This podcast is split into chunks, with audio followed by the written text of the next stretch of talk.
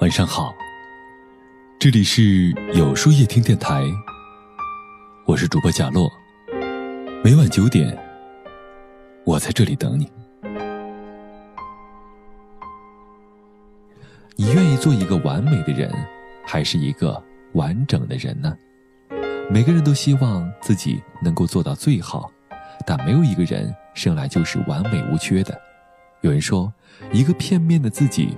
无法活出完整的人生，学会与自己和解，就懂得了人生。人这一生应该学会与自己和解。有的人时常把责任推到别人身上，有的人却与之相反，总是将所有的错误归咎于自己，害怕别人投来指责的目光。就如作家莱恩说的：“站在别人的角度看可以理解，站在自己的角度却都是问题。”事实上。无论对哪一种，都会对对方产生持续的伤害。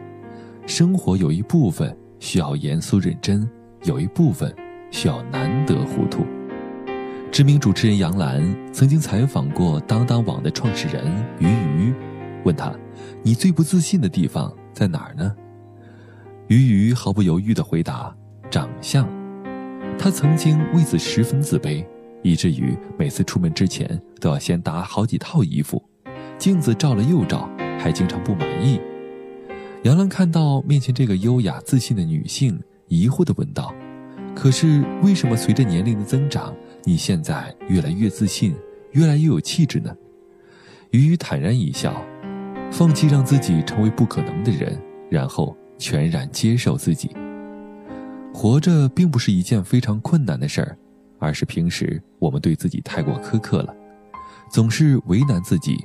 过分的追求完美，逼着自己永不停歇，结果就是身心俱疲。当一个人学会了与自己和解，脸上便常常带着自信的笑容，举手投足之间都散发着优雅的光芒。比起焦虑紧张的活在别人的目光下，接受一个真实的自己，活得更加轻松自在，心简单了，世界就简单了。真正的高尚，不是从不犯错。心理学家王阳明说：“真正有智慧的人，不把永远不犯错误当成标准。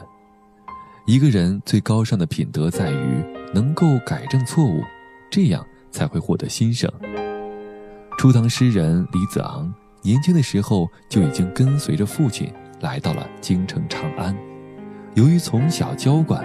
每天不是和朋友出城打猎，就是去赌坊斗鸡赌钱。后来他无意间经过一处私塾，听到老师讲，一个人如果放任自流，行为傲慢，就无法受人尊敬，甚至讨人嫌弃。这番话让他十分的羞愧。散学后，他请老师：“我现在还来得及改正吗？”老师说：“如果能够改过自新，何必担忧来不及呢？”听到这句话，甄子昂顿时振奋精神，从此潜心研究学问，最终成为有名的爱国诗人。易中天教授曾经说：“人总是很难改正自己的缺点，也总是很难发现自己的错误。但当你意识到错误的时候，其实内心已经有了改正的想法，并且找到了正确的方向。每个人都是第一次做人，没有谁生下来。”就所向披靡，正如黄河九曲十八弯，却依然滔滔不绝，最终汇入大海；正如太阳也会被乌云遮盖，但最终突破障碍，重新照耀人间；正如美玉藏在丑陋的石头里，磨开粗糙的外表，依然散发光芒。永远不要犯错误是神的准则，尽量少犯错误是人的目标。改正错误是真正高贵的品德，原谅自己，并不是给自己找一个开脱的借口，只是付出相应代价后的沉思与反省。跳出自怨自艾的阴影，更清楚看到自己为什么会陷入错误的行为模式，如此才能正视自己的内心，避免继续对自己以及他人的伤害。只有学会放下的人。才不会重蹈覆辙。爱自己，才能更好的爱别人。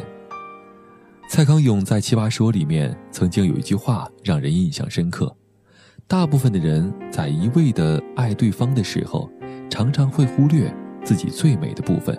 爱自己和爱他人并不是相悖的理论，而是两条相互靠近的轨迹。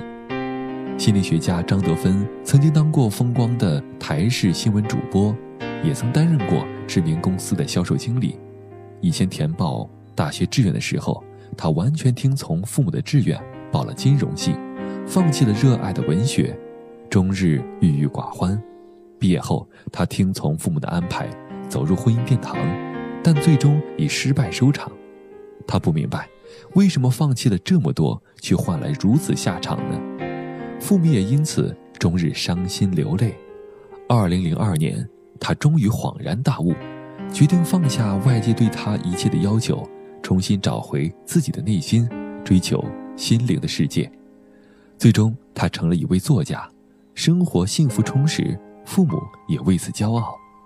正如《论语》里面说过的一句话：“真正的孝顺是不让父母担忧，善待自己，才能更好的去爱别人。这才是关心你的人最殷切的期盼呢。爱自己并不是自私，而是在不损害别人的同时，将更好的时间留给自己，沉淀出一个丰满有力的灵魂。真正的爱自己，不一定是不顾一切的。”去实现辉煌的梦想，也不是一味的尽情享乐，而是活在当下，摆脱阴影，让自己每一天都过得充实快乐。正如表演大师卓别林写的一句诗所说：“以我的方式过我的生活，我把这叫做幸福。”重遇未知的自己里有这样一句话：“负面情绪就像黑暗，无法驱赶，唯一能做的就是带进光来。”只有内心平淡的人，才能看到沿途的风景，看到洒落在窗台上的点点阳光。当一个人学会和自己和解的时候，那些曾经的纠结、过往的苦难，都会转化为前行的强大力量，支撑你走向豁然开朗。山重水复疑无路，柳暗花明又一村。愿我们能与自己和解，与人生。把盏言欢。那么，今天的分享就到这里了。每晚九点，与更好的自己不期而遇。如果喜欢今天的文章，不妨点赞并分享到朋友圈吧。也可以在微信公众号里搜索“有书夜听”，收听更多精彩。我是主播贾洛，晚安，有个好梦，如海。